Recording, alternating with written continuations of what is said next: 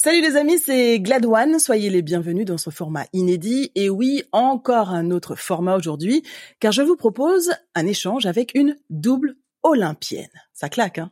Dans cet épisode, nous allons découvrir son parcours de sportive, de femme, son aventure en solitaire depuis qu'elle a rangé pour la dernière fois les pointes de sprint au placard, mais également notre aventure commune puisque Lina fait partie de mes plus proches amis. Donc ça promet de grands moments. Bonjour Lina. Bonjour Vanessa. C'est un vrai plaisir de t'avoir aujourd'hui dans The Glad One podcast. Tu es en Martinique et moi je suis en Tunisie, ce qui pourrait produire d'éventuels problèmes de son. Donc soyez indulgents. Déjà première question, comment vas-tu? Eh ben très bien et euh, ravi d'être avec toi aujourd'hui euh, sur ce podcast. Puisque ce podcast concerne euh, le deuil du sportif de haut niveau, donc la retraite, comment toi tu t'es arrêté? À quel moment euh, et comment c'est arrivé? Alors je me suis arrêtée en 2012 après les JO. Euh, tout simplement j'en avais marre. J'en avais marre de m'entraîner, j'en avais marre de l'athlé et j'avais besoin de passer à autre chose. Donc euh, simplement un jour je me suis dit bon ben j'arrête. Tu t'es levé et tu t'es dit euh, bon, comme on dit en col.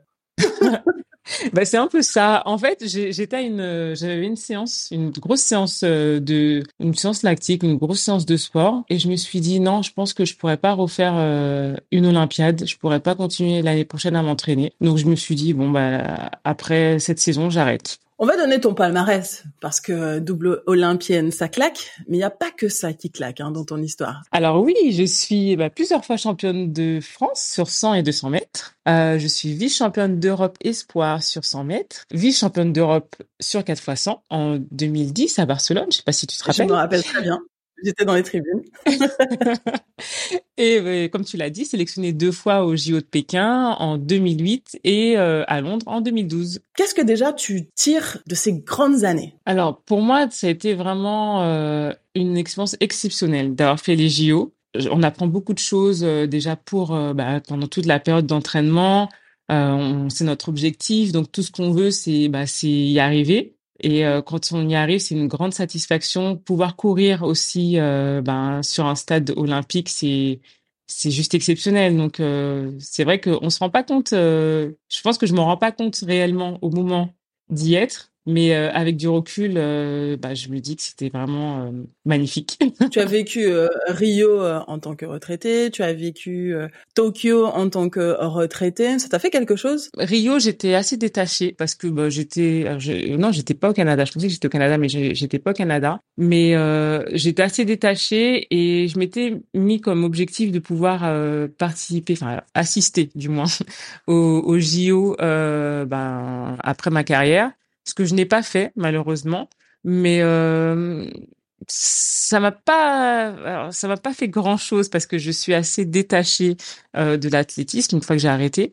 Mais euh, voilà, je regarde toujours euh, d'un coin de l'œil euh, les JO. On va revenir plus factuellement sur sur la fin de ta carrière. Tu m'as dit que c'est, tu t'es levé un jour et puis euh, tu as décidé que tu passais à autre chose.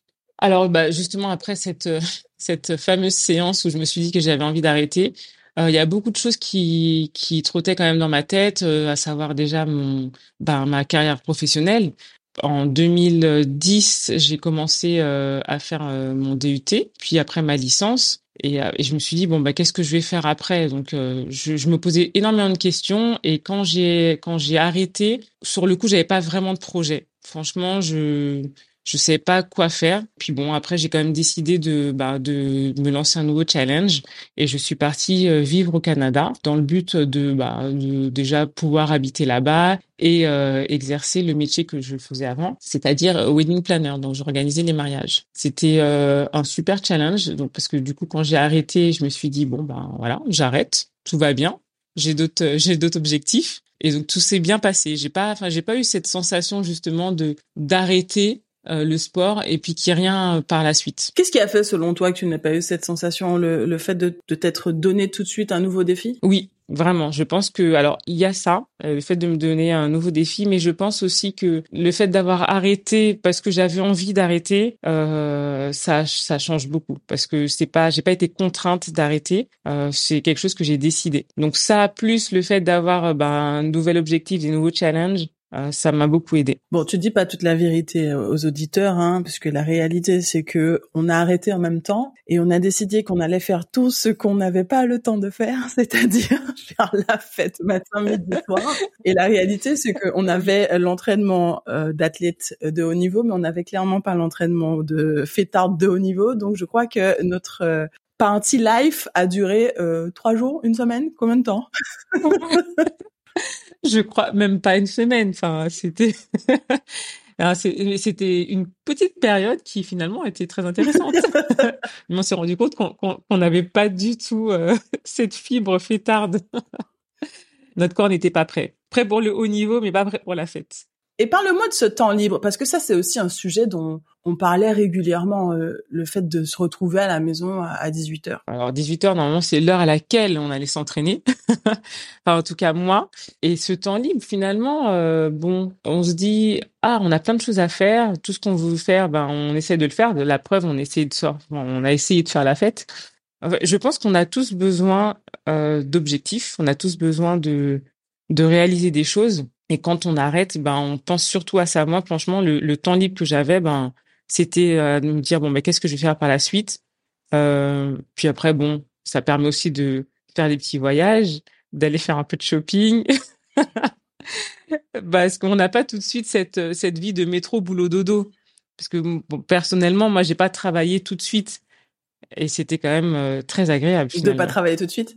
Oui, de pas travailler tout de suite, parce que ben ça permet. je pense que c'est un, bon moment où on, se pose des questions, on se dit bon alors euh, qu'est-ce qu'on va faire, euh, quelle est la suite? Bon, on peut aller, on peut sortir, on peut profiter. En fait, on a d'autres euh, d'autres activités qu'on n'a pas quand on est athlète. Donc c'est bien un temps, mais voilà, tout comme la fête, à un moment donné, bon, on a envie d'autre chose.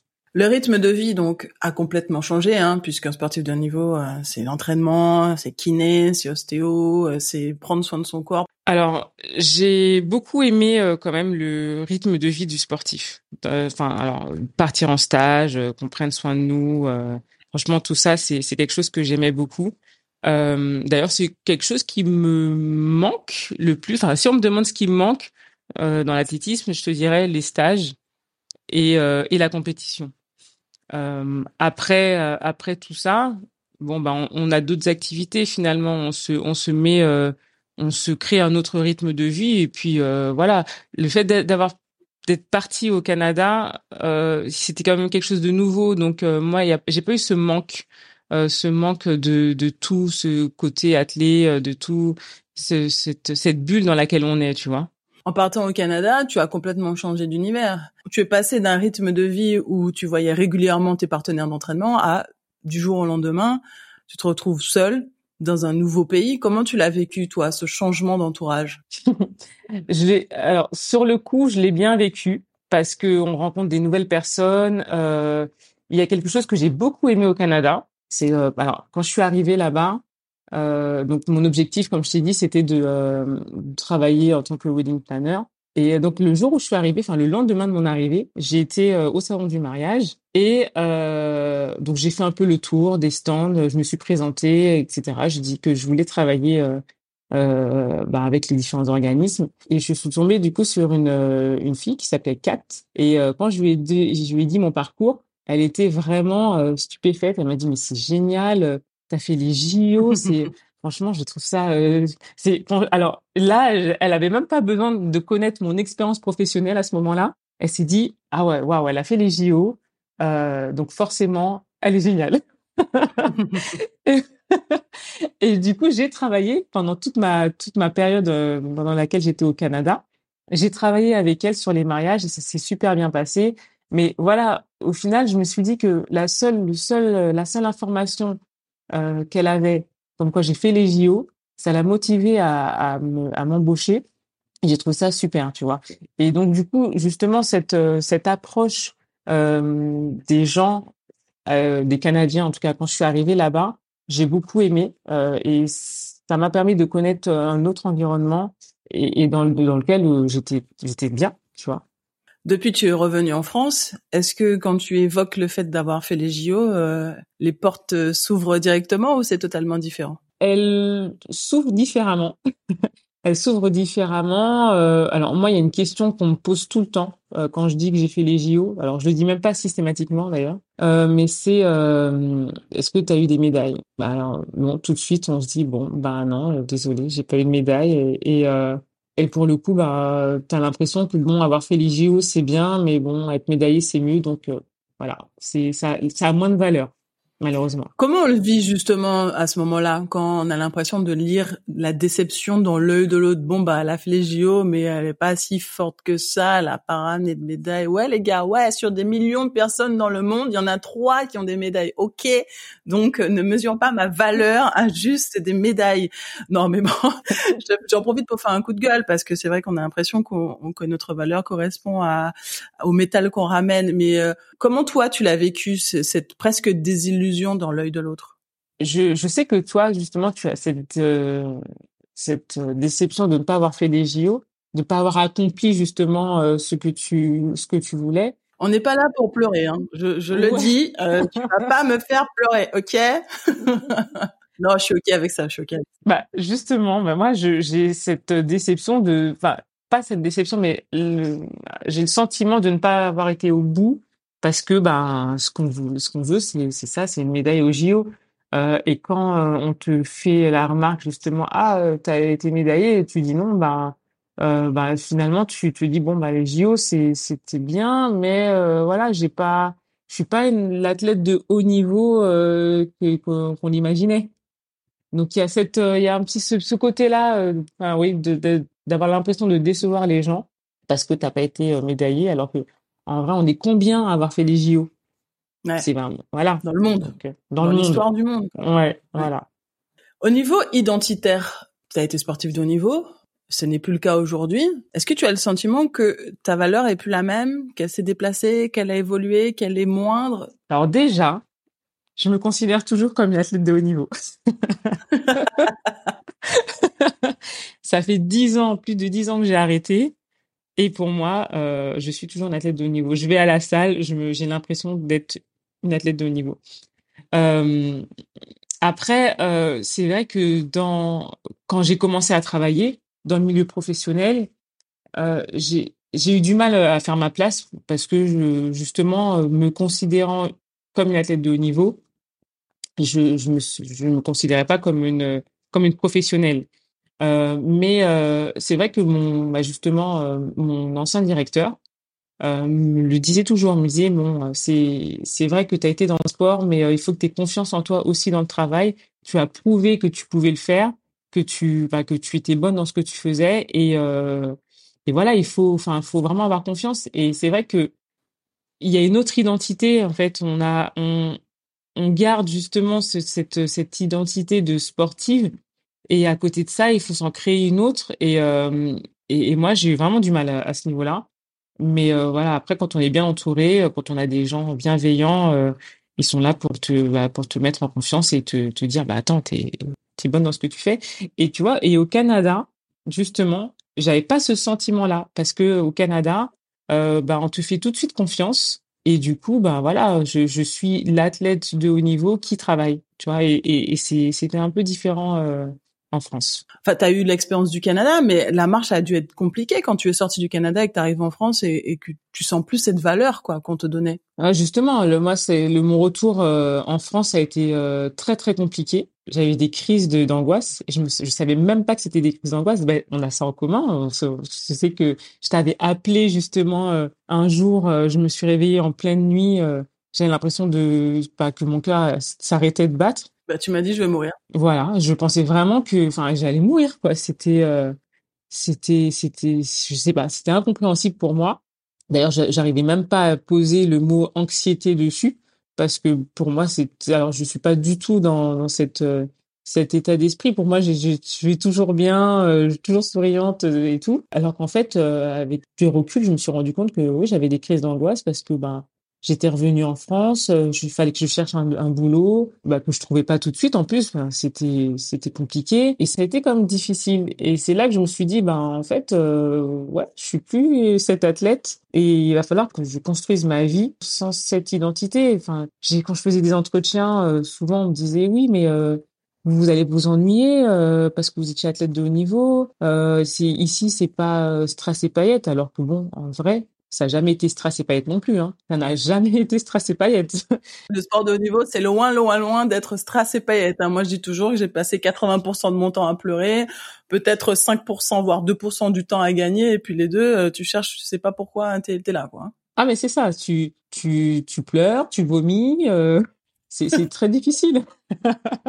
Donc euh, non, ça n'a rien à voir avec stress et paillettes. Donc c'est vrai que ça a été difficile. Voilà, quand on est accompagné, euh, quand on a des, comme je disais, quand on a des personnes euh, plutôt bienveillantes, euh, bah, on arrive à se, à se reconstruire. Est-ce que le fait euh, que tu sois parti au Canada n'a pas été une sorte de parenthèse? Et puis le deuil t'a rattrapé à ton retour? Complètement, complètement.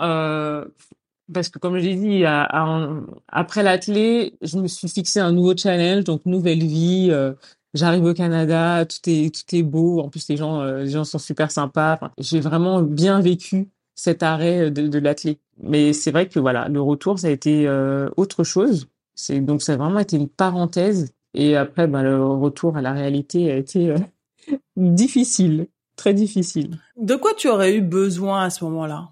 À ton retour en, en France? Alors déjà, tu sais, je pense que le fait d'être alors d'être athlète, donc on a on a des coachs qui nous accompagnent. Enfin, moi j'ai toujours euh, voulu euh, être coaché. Euh, d'ailleurs même, enfin dans, je pense que même dans ma vie, tu vois, je suis plus quelqu'un qui va faire un, un BTS que aller à la fac parce que voilà, il y a, il y a, il y a, t'es encadré, c'est différent. Et je pense que la, même après le haut niveau, euh, tu vois, j'aurais voulu, bah, déjà qu'on me dise, euh, qu'on me dise, bon, écoute, Lina, ça va être compliqué après. Euh, mais bon, voilà, on, on, a de quoi, euh, bah, on a de quoi t'aider euh, par la suite, tu vois. Alors que ça, je l'ai pas eu. Donc tu, tu, te retrouves un petit peu, euh, ben là, tu vois, tu te retrouves là à essayer de passer le cap, tu vois, de, de ça, mais sans aide. Tu, et ça, c'est, je trouve que c'est assez compliqué. C'est assez compliqué parce que, ben voilà, tu te retrouves un petit peu livré à toi-même. Enfin, comme je l'ai dit, quand j'ai eu des crises d'angoisse, pour moi, je dis mais qu'est-ce qui m'arrive? Mmh. Alors que si on m'avait expliqué que bon voilà, écoute, tu vas arrêter le sport, euh, ça va, ce sera différent. Il faudra s'adapter. Qu'est-ce qu'on aurait pu te dire à, à ce moment-là euh, Ou est-ce qu'on aurait pu mettre euh, des actions en place pour t'aider à passer ce cap? Alors, tu sais, quand tu fais de l'athlé, moi, ce qu'on me, disait souvent, c'était qu'il fallait justement avoir un backup après, tu vois, donc tes diplômes et trouver, ben, trouver un boulot. Donc moi, j'étais plus, euh, j'étais plus concentrée sur ça, à me dire bon, je vais arrêter. Faut juste que j'ai les diplômes euh, nécessaires pour euh, pour la suite, tu vois. Mais à aucun moment, je me suis dit, je vais, je vais faire un, je vais avoir un deuil. Enfin, je vais faire un deuil parce que j'ai arrêté, tu vois. C'était pas du tout dans ma tête. Et d'ailleurs, et d'ailleurs, je pense que je ne connaissais même pas cette ce deuil qu'il fallait faire après le haut niveau. Aujourd'hui, tu penses qu'il est terminé ou tu en es dans ce deuil? Euh, Non, je pense qu'on y, est, on y va. Je pense que j'y suis toujours parce que, comme je t'ai dit, déjà, je me considère toujours euh, comme une athlète de haut niveau, donc. Euh... Donc je pense qu'il est, il est, il est là, il est là. Euh, après, il faut vivre avec. Je pense qu'il faut juste euh, trouver les, savoir comment vivre avec. Je pense. Faut dire que physiquement, tu as de la chance. Hein. Tu as gardé un superbe corps d'athlète qui peut laisser largement présager que tu es encore en activité. Donc c'est vrai que physiquement, toi, tu n'as pas eu besoin de d'accepter ce nouveau corps. Bon, je vais pas te cacher quand même que je vais à la salle. je vais quand même un petit peu à la salle quand je peux, hein, parce que bon, euh, voilà, c'est c'est pareil. Enfin, pour moi, aller à la salle, j'ai pas d'objectif euh, particulier, mais il a quand même fallu bah, que je fasse attention à ce que je mange, parce que on se dit que bah, le sport, comme on dit, c'est la santé, donc euh, euh même si j'ai pas eu de gros changements corporels, euh, le changement mental quand même a été euh, est, plus important. Et d'ailleurs, euh, quand j'étais athlète, j'ai toujours plus fait attention à ma santé mentale que ma santé physique. J'avoue, je mangeais comme je voulais, je dormais bon comme j'aime dormir, ça va. Mais voilà, je faisais pas attention à, tout ça. Je me souviens notamment d'un voyage au Liban Hein. Je, je crie à l'injustice du corps humain. On était trois. Il y avait une lanceuse de poids qui se moquait complètement de ce qu'elle mangeait. J'avais Lina qui, elle, ne prenait pas de poids. Et puis, à moi au milieu, ben non, je peux pas manger de pizza parce que j'ai compétition et que si je mange une pizza, eh ben ça va se sentir sur mes pères. Voilà, je, je tiens à dire que on n'est pas tous égaux et je fais partie de la team. Je regarde une pizza et j'ai pris du poids, donc euh, bon. bon, en plus, euh, moi j'adore les pizzas, donc t'imagines, euh, je pouvais pas manger de pizza alors ça aurait été compliqué. Donc oui, c'est vrai que j'avoue, j'ai cette chance et j'espère que ça va durer parce que bon, j'aime beaucoup manger. Faire le deuil de sa carrière, c'est aussi faire le deuil de la carrière qu'on n'a pas eue. Toi, tu parlais du fait de ne pas avoir eu euh, des médailles olympiques, même si euh, je rappelle, hein, tu es double vice-championne d'Europe, hein, donc euh, respect pour le palmarès. Mais est-ce que ça a été quelque chose auquel tu as songé quand tu as décidé d'arrêter? En posant les points, tu t'es dit bon ben adieu mes médailles olympiques. Non, alors j'y ai pas pensé, mais après, effectivement, euh, justement, quand on parle de son palmarès et quand on te dit ah bah t'as pas eu de médaille, euh, on y pense, ouais, on y pense parce que bah, alors moi mon rêve, d'ailleurs que que toi tu as pu avoir, ça a été de chanter la Marseillaise euh, sur enfin mon podium et puis aussi de pouvoir courir le tour, de faire le tour du stade avec mon drapeau France. et ça je l'ai pas eu, tu vois, vivre ça. Euh, c'est quelque chose, oui, que auquel je pense souvent, ou même quand je vais regarder une compétition. Franchement, ça me, je me dis, oh, j'aurais vraiment voulu vivre vivre ça. D'ailleurs, c'est pour ça que, bon, c'est pas pour ça, mais je regarde très peu euh, à la télé. Bon, là, je commence quand même à, m'y mettre. J'ai regardé le championnat du monde euh, cette année, mais euh, ouais, c'est c'est pour moi c'est c'est une chose que j'aurais voulu faire et que j'ai pas pu faire. Et effectivement, j'y pense, euh, j'y pense. Pourquoi tu dis d'ailleurs, je regardais pas et je recommence euh, maintenant, comme s'il y a un lien entre la, le fait que tu aies pas fait le tour d'honneur et le fait que tu regardes, que quel est le lien entre les deux? En fait, il y a comme une envie, tu vois, de quand je regarde, je me dis ah, j'aurais voulu moi aussi faire ça. Euh, quand je vois les autres gagner, tu vois, et, et ça me ça ça ça me met une sorte de frustration en moi. Euh, donc oui, il y a un lien. Je pense qu'il y a un lien. Alors après, c'est vrai que je, je regardais pas non plus l'athlé parce que je suis pas une passionnée d'athlé. Ce qui me passionne plus, c'est la compétition. Euh, et le fait de voir justement des athlètes euh, gagner, je me dis ah mais moi aussi j'aurais voulu faire ça là. J'ai j'ai pas pu courir avec mon avec mon drapeau. Donc oui il y a une sorte de frustration qui se crée. Bon, maintenant, je, comme je t'ai dit, voilà, je, j'arrive un petit peu à regarder, mais c'est encore là. Je confirme, hein, c'est une femme de défi, peu importe euh, si vous voulez euh, faire du roller, si vous voulez faire euh, du slack, comment tu dis ça, slackline La slackline. Euh, la slackline, si vous savez, c'est le fil sur lequel les gens marchent entre deux arbres. Peu importe le défi, elle sera non pas votre homme mais votre femme parce que c'est vrai que elle adore ça contrairement à moi. Moi, je crois que j'étais plus une passionnée du geste parfait, de l'équipe de France, tu vois, porter les couleurs euh, tricolores. Ça, ça m'a procuré beaucoup d'émotions. Et tu parlais tout à l'heure du fait que j'ai chanté la Marseillaise. Eh ben, figure-toi que tu étais là aussi dans les tribunes quand je l'ai chanté cette Marseillaise et euh, ben, j'ai été euh, un peu squeezée. Je sais pas si tu te souviens un peu de l'histoire, mais il y a eu un souci. Je sais plus. Tu t'en souviens toi Pourquoi il y avait un problème sur mon podium? Alors, je sais plus très bien ce qui s'était passé, mais euh, effectivement, bah, tu l'as eu quand même eu ta Marseillaise. mais euh, c'est quand même important. C'est important de. tu gagnes une course, euh, tu chantes ta Marseillaise. C'est, pour moi, ça fait partie vraiment de du gain de de, de ta course. Enfin, de, ta course. En l'occurrence, c'était pas une course, mais mais voilà, c'est pour moi, c'est comme la médaille. Ça fait partie de ta médaille, tu vois. Et pour l'anecdote, à l'époque, le DTN, c'était Gabi Alouz. J'ai fait deuxième en longueur euh, au jeu de la francophonie, donc au Liban. Et il vient me voir, il me dit, oh, Deuxième, euh, c'est nul. T'as même pas, t'es même pas médaillé d'or. T'as même pas de Marseillaise. Franchement, c'est nul. Et j'avoue que même si je ne suis pas normalement une femme de défi, m'a piqué. Bon, j'avais pas mhm. l'intention forcément de me laisser faire euh, sur le concours de triple saut, mais je me suis dit ah ouais, ok, ok, ma médaille ne compte pas. Bah très bien. On verra au triple saut. Et au triple saut, en effet, je l'ai remporté devant une marocaine et devant Amizongo aussi qui fait troisième. Et je me souviens que cette Marseillaise, elle a été un petit peu en demi-teinte pour moi parce que euh, j'ai reçu des remarques comme quoi euh, les Jeux de la francophonie ça valait pas grand chose et que finalement une Marseillaise euh, aux Jeux de la francophonie euh, fallait pas non plus que je fasse j'en fasse tout un plat. Honnêtement, j'en faisais pas tout un plat, j'étais juste assise dans un coin en attendant que ça se passe.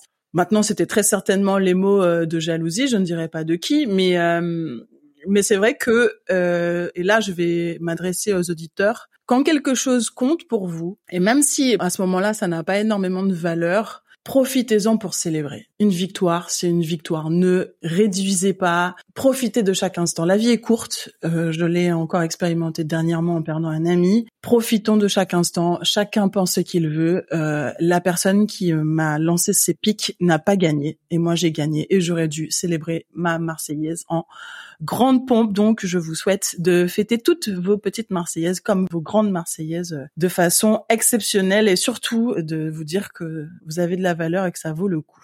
On va parler quand même de, de ce que tu as mis en place depuis, parce que euh, on a parlé de tes souffrances, de tes moments compliqués, mais euh, une dizaine d'années euh, s'est écoulée depuis que tu as posé tes pointes. Est-ce que tu as trouvé des solutions? Qu'est-ce que tu as mis en place ou qu'est-ce que, qui t'a donné le sentiment d'aller mieux? Alors, je pense que c'est d'avoir trouvé, enfin, de trouver ma voie. Enfin, que je cherche tout le temps, hein, mais mes expériences, alors mes expériences professionnelles m'ont aidé parce que je me suis rendu compte aussi que j'étais bah, capable de faire de, de grandes choses. Après, moi, je suis quelqu'un aussi qui s'intéresse beaucoup, euh, bah, tu sais, au, au corps humain, à la santé. Donc, euh, ce sont aussi des choses qui qui m'ont permis d'avancer. D'ailleurs, j'ai fait une formation de, euh, de naturopathe, donc qui me permet aussi de bah, de comprendre comment mon corps fonctionne, de de d'en savoir beaucoup plus. Et je me rends compte aussi que le corps est extraordinaire. Et je pense que ma vie de tous les jours, faire les choses dont j'ai envie, me permet de de d'avancer, de d'évoluer et, euh,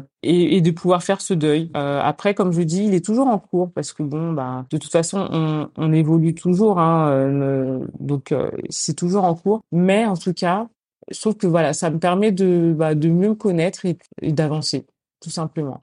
Quelle est la différence entre la Lina d'aujourd'hui et la Lina qui était réellement athlète de haut niveau Je dis réellement parce que tu m'as dit que tu, as le sentiment de toujours l'être. Eh ben, la Lina d'aujourd'hui, déjà, va regarder un championnat de, un championnat du, du monde à la télé, euh, sans être trop frustrée. Et puis, et puis bon, après, il y a des, comme tu l'as dit, bon, je connaissais pas du coup ce deuil, donc euh, Déjà, le fait de mettre un mot dessus, bah, ça permet de, de comprendre les choses et puis même discuter avec toi parce que euh, je pense que ton expérience euh, euh, m'a beaucoup appris, m'a beaucoup appris sur sur ce deuil. Et voilà, aujourd'hui, les choses ont évolué. J'ai j'ai eu mes expériences au Canada, j'ai eu mes expériences en France. aujourd'hui, j'habite en Martinique. Jamais, jamais avant, j'aurais pensé habiter en Martinique. c'était inimaginable. Ça aussi fait que je vois qu'il y a beaucoup de choses qui ont changé, que bon ben l'ancienne athlète euh, qui est toujours athlète peut l'accepter. On a parlé tout à l'heure de la différence entre Lina Jacques-Sébastien d'aujourd'hui qui porte un regard sur euh, l'ancienne athlète de haut niveau. Maintenant, la question est inversée. Quand tu étais sportif de haut niveau et que tu avais une vision sur euh, ta vie d'après, comment tu l'imaginais, cette vie-là, à ce moment-là? Alors déjà, je, je, ne pense pas avoir imaginé vraiment euh, ma vie d'après, à part trouver un travail et me dire bon bah voilà, j'aurais peut-être une vie euh, métro boulot dodo, euh, ce que je, je n'espérais pas non plus. Euh, ouais, j'ai pas trop imaginé ma vie. Je, je vis un peu, euh, je vis un peu au jour le jour, selon les opportunités qui se présentent, les les rencontres que je vais faire, je pense que ça va un peu déterminer aussi euh, la suite. Mais aujourd'hui, quand même, j'essaie d'avoir plus de projets et de ben, de construire les choses. Mais c'est vrai que voilà, en tant qu'athlète, euh, quand j'étais athlète, je me disais pas bon bah ma vie sera de telle ou telle manière. Je je, je vivais. quand tu imaginais ton après-carrière, tu te disais pas euh, j'aurai un mari, une maison avec le toit bleu, la porte blanche, un chien et quatre chats? Non, tu n'avais pas une vision très claire euh, avec euh, cinq enfants et dont des triplés? Non, certainement pas. Quand on, te, parle de l'après-carrière, souvent, justement, c'est ce que je disais, on, te dit, bon, ben, il faut que tu aies les diplômes nécessaires pour, euh, voilà, pour après avoir une vie, vie professionnelle. Donc moi, bon, juste à part imaginer ma vie professionnelle, je me suis pas, me suis pas vraiment posé de questions quand j'ai décidé de partir au Canada, c'est pareil. J'avais pas cette, enfin, dans l'année 2012, je me suis pas dit tout de suite que j'allais partir au Canada.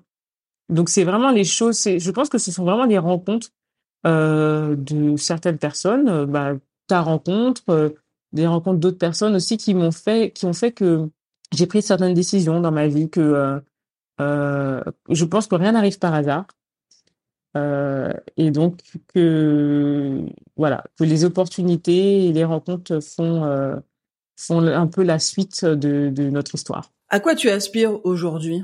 Alors déjà justement, comme je disais, j'ai des projets, donc euh, j'aimerais pouvoir mettre en place ces projets. Et puis je suis partie en Martinique parce que bah, j'aime la nature, j'aime pouvoir me sentir libre, aller à la mer. et c'est et, et je pense que c'est une vie qui me plaît bien. Euh, et donc je pourrais, je voudrais justement pouvoir euh, vivre de ma passion, de justement de la naturopathie, de pouvoir aider les gens et euh, et puis être dans être dans un, un environnement tel que la Martinique, tu vois, il y a beaucoup de nature, du soleil surtout parce que bon moi je suis très frileuse, donc voilà c'est c'est plus plus ça être vivre de ce que j'aime et être dans un bel environnement. Tu parles de naturopathie.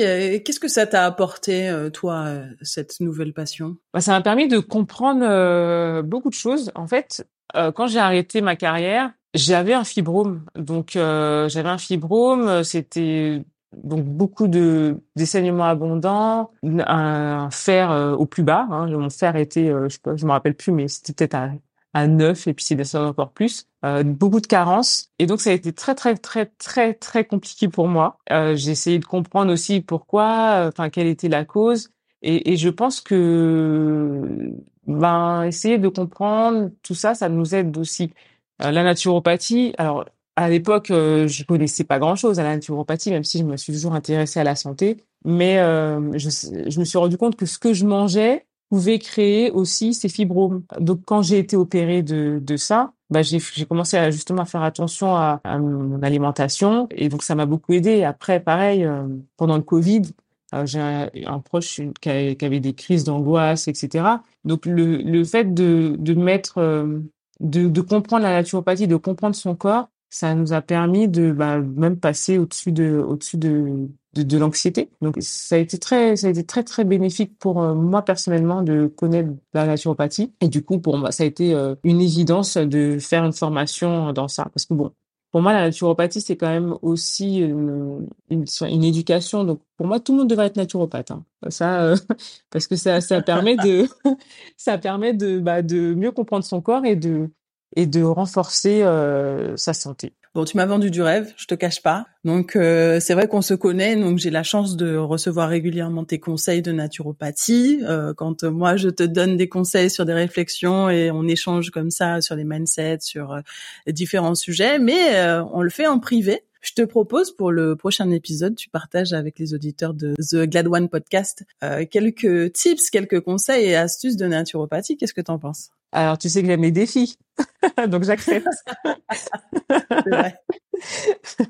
bon, défi accepté. Donc, euh, on se retrouve dans le prochain épisode pour parler de naturopathie. Mais avant, avant dernière question, j'ai envie de te demander quel conseil tu donnerais à quelqu'un qui va ou qui vient d'arrêter sa carrière?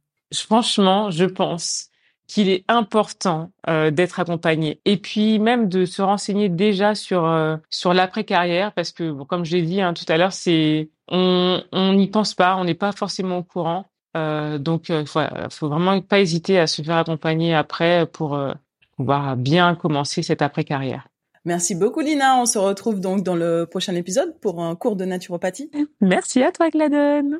À la fin de l'enregistrement, Lina s'est confiée différemment sur son expérience au Canada et elle m'a autorisé à le partager avec vous. Voici l'échange. Bienvenue dans notre intimité. Ouais, c'est bon pour moi. Euh, c'était trouvé un tout petit peu trop édulcoré sur ta partie euh, Canada. Genre, c'était génial le Canada, tout s'est bien passé. Quand je suis arrivée, c'était génial, les gens étaient géniaux et euh, voilà. Alors que c'était, je me suis dit, ça y est, elle nous fait une vraie Lina. J'espère qu'elle va pas nous faire ça tout le long du podcast parce que c'est vrai que tu as cette tendance quand même à, c'est pas à enjoliver, mais à occulter les difficultés, alors qu'en fait, les difficultés font partie d'une réalité et de la vie. Une vie sans, sans, problème, ça n'existe pas. Et quand tu es parti sur le Canada, et je me suis dit, ok, elle va nous sortir le Canada, c'est génial, et ma vie est géniale, et bisous, bye, bonne journée. Je me suis dit, bon, très bien. Alors qu'en fait, au Canada, tu as eu, as eu des vrais défis aussi. Mais oui, c'est clair. Non, mais j'avoue que, enfin, le Canada, Euh, je pense avoir vraiment, euh, ouais, édulcoré le truc. En fait, le Canada, pour moi, c'était comme si c'était parfait, alors que non. Mais j'ai vraiment retenu que des moments parfaits, alors que j'ai galéré financièrement, j'ai été opérée, enfin, c'est, ça a été des vrais défis aussi, mais j'avais pas de, enfin non, c'est vrai. Je, le Canada, j'oublie tout le temps que c'était pas si facile que ça. Je sais pas pourquoi d'ailleurs. Parce que en fait, mon retour, bah parce que mon retour a été tellement relou que, euh, enfin voilà, je me dis que le Canada c'était c'était super génial. Ouais, finalement le le le borgne est roi au pays des aveugles quoi, parce que c'était tellement pire en France que tu te dis bah au Canada c'était génial. Alors au Canada c'était pas, c'est pas que c'était pas génial, bien sûr qu'il y a eu des bons moments, mais il n'y a pas eu que des bons moments. Alors que si on t'écoute, il y a ah eu que ça quoi. C'était génial. En plus tu nous dis que tu étais que wedding parlor, en plein air. Alors, bon, je connais la vraie version, mais maintenant tu, tu dis ce que tu veux. C'est la difficulté aussi de connaître quelqu'un dans son histoire, c'est que mmh. tu sais ce qui, tu sais ce qui est pas, c'est pas vrai, pas vrai, mais tu, tu, tu te permets d'avoir un, un, avis sur une histoire, alors que quand tu connais pas du tout la personne et que tu découvres, euh, moi, si je te connaissais pas et que tu me dis le Canada c'était génial, tout s'est bien passé, je me dis bon ben c'était génial, ça s'est bien passé, tu vois.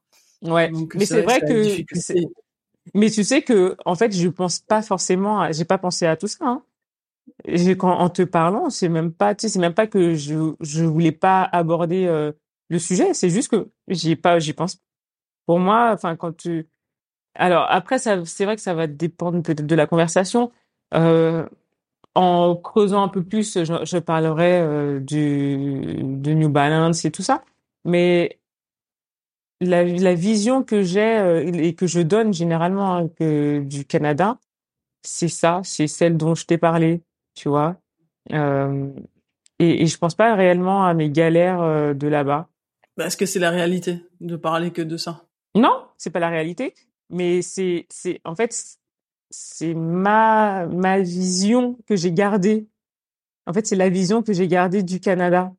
Alors que oui, c'est vrai, en fait, j'ai galéré, j'ai j'ai cumulé euh, deux boulots. Euh, même quand je faisais les mariages, bah, je me réveillais à 5 heures du matin, je me couchais à 5 heures du matin. mais mais ouais, c'est vrai que je pense pas forcément à ce, côté galère de, du Canada. Ça me rappelle un peu quand tu sais quelqu'un vient de mourir euh, les gens ont toujours cette tendance à dire euh, ah c'était quelqu'un de bien. Alors que ça peut être la pire enflure du monde en fait en vrai qui a tué cinq personnes, qui a roulé machin. Je suis sûre que le, les parents du, du, mec du 11 septembre ou le, les parents du mec qui a roulé euh, sur les gens à Nice il y a quelques années ils se sont dit ah mais on comprend pas on comprend pas c'est un garçon gentil je comprends pas mmh. ce qui s'est ce qui s'est passé c'est vrai que quand tu parles du Canada j'ai l'impression de revoir voilà, de, de, des gens qui, qui, quelque chose qui est fini, qui est mort et on en garde finalement que le que les bons côtés quoi. Ouais, c'est un peu ça, je pense. C'est un peu ça. Parce que euh, et puis en plus, tu vois, le fait d'être retourné là-bas une semaine, enfin, j'étais encore dans cette euh, cette vision. Ah, là, j'étais en vacances, donc c'est encore différent. J'étais ah, c'était trop bien ici. Tu sais, j'ai revu des déjà des personnes que j'aimais bien. Euh, et puis j'avais que le côté positif aussi en allant en vacances. Donc, euh, tu vois, j'ai le même en revenant là-bas, je me disais ah ouais c'était top le Canada, tu vois? Et, vraiment, j'avoue que c'est que cette euh, alors qu'il y a des galères. Et j'ai une copine là, enfin une ancienne collègue qui qui va partir au Canada. Et elle me dit ah faut qu'on se voit pour que tu me dises des trucs. Et puis moi tu sais je je l'encourage, je lui dis mais c'est trop bien le Canada, faut que tu faut que tu y ailles mais sans pour autant penser. Alors bon, comme euh, c'est un peu plus, euh, on, comme c'est un peu plus détaillé, je vais, euh, on va, on va se parler de tout. Mais quand elle m'a dit qu'elle partait au Canada, je dit mais c'est génial, c'est c'est une super opportunité. Parce que bon, après il y a pas que, c'est vrai qu'il y a pas que le côté positif, mais moi c'est ce que j'ai retenu bizarrement. Après, euh, c'est pas parce qu'il y, y, aura toujours des côtés négatifs, peu importe l'endroit où tu iras, tu vois. C'est pas parce que tu as connu des galères, en plus qui étaient propres à ton histoire, qui euh, que tu peux pas conseiller le Canada, tu vois. Tu peux quand même dire, euh, va au Canada euh, pour telle telle telle telle raison. Et d'ailleurs, les raisons pour lesquelles tu as galéré, euh, ouais, elles sont propres à ton histoire. Tu, tu, tu sortais de, du sport de haut niveau, tu n'avais pas forcément d'expérience dans d'autres domaines de professionnels. Donc, euh, tu, tu as d'abord trouvé l'emploi qui, qui te permettait de manger, un emploi de nourricier. Elle, peut-être qu'elle a une autre expérience professionnelle et qu'elle verra les choses différemment et qu'elle sera grandement accueillie professionnellement au Canada, tu vois. Oui, aussi. Et, et après, euh, c'est vrai que, enfin là, en, en, parlant, euh, j'ai quand j'ai fait, enfin ce que j'ai pas fait seulement, euh, enfin j'ai fait beaucoup d'entretiens pour pouvoir travailler dans dans ce que je voulais à la base, parce que bon, j'ai pas, on n'a pas parlé de ça, mais euh, j'ai commencé à travailler chez New Balance parce que aussi je trouvais pas un, boulot euh, dans l'événementiel. Euh, et, là, ben là, je pense que c'est quand même un peu le manque d'expérience qui a fait que que j'y arrivais pas, tu vois. Donc il y a quand même une différence entre ce que tu dis. Tu dis que le fait d'arriver de l'avoir en lui disant en jouant la carte j'ai fait les Jeux Olympiques. Enfin, tu l'as pas joué. C'est c'est vrai. Tu as tu as fait les Jeux Olympiques. Ça fait partie de ton histoire. Tu dis qu'elle t'ouvre tout de suite les portes en disant ah génial, viens bosser avec moi. Euh, finalement, c'est pas toute la réalité non plus. Bah ça, alors pour elle, ça a été la, ça a été le cas. Euh, et puis surtout que je venais d'arriver, tu vois. Enfin, je suis arrivée le lendemain, je vais au salon du mariage. Le lendemain, euh, je je la rencontre et, et elle me dit oh, ok, vas-y, c'est bon, tu vois. Après, pour New Balance, c'était un peu la même chose. Hein. Euh, bon, après, c'est bon, ça a demandé quand même moins de d'expérience, mais euh, j'arrive, je suis une sportive, je vais dans un magasin de sport. Euh, en fait, elle, celle qui euh, qui m'a reçu, elle m'a dit ah, j'ai tapé ton nom sur Google. Effectivement, j'ai vu que tu as fait les JO, c'est trop bien. Euh, ouais, t'as ta place ici, tu vois. Après, c'est j'ai le souvenir d'un entretien que j'avais passé, donc déjà c'était des Français. et et, et effectivement, eux, ils m'avaient pas pris par manque d'expérience. C'est une vraie réalité aussi. Quand tu es sportif de haut niveau, tu consacres ta vie à la piste, à performer. Et puis, une fois que tu sors de là, même si au Canada, tu vois, c'est quand même mieux accepté et mieux valorisé qu'en France, bah, euh, ton CV euh, sportif reste limite qu'une anecdote sur ton papier et ton vrai CV, quoi. Oui. Et sachant que j'ai quand même, euh, bah, j'avais un CV, euh, vu que j'avais fait mon, mon DUT, ma licence en, en pro, euh, j'avais une petite expérience euh, professionnelle quand même, tu vois, qui me permettait de, de dire bon, écoutez les gars, je, enfin, je viens, je viens du sport de haut niveau, mais j'ai quand même fait des études et puis j'ai une expérience professionnelle, tu vois. Mais euh, ce que ce que j'ai mis en avant en fait, c'est que tu vois, on te fait quand même plus facilement confiance là-bas. je l'ai vu même par rapport à New Balance quand je suis arrivée et que j'ai dit que j'étais dans l'événementiel, le, bah, directeur, il n'avait pas hésité à me dire, bon, écoute, tu fais de l'événementiel, ben, vas-y, fais-en pour un magasin aussi. Tu vois, donc c'est, il y a ce côté-là que, que j'ai beaucoup aimé au Canada et qui fait que, enfin, qui fait justement la différence aussi euh, avec la France, je trouve. Mais oui, c'est vrai que ouais, j'ai, j'ai, j'ai tendance à vraiment euh, idéaliser le, le Canada.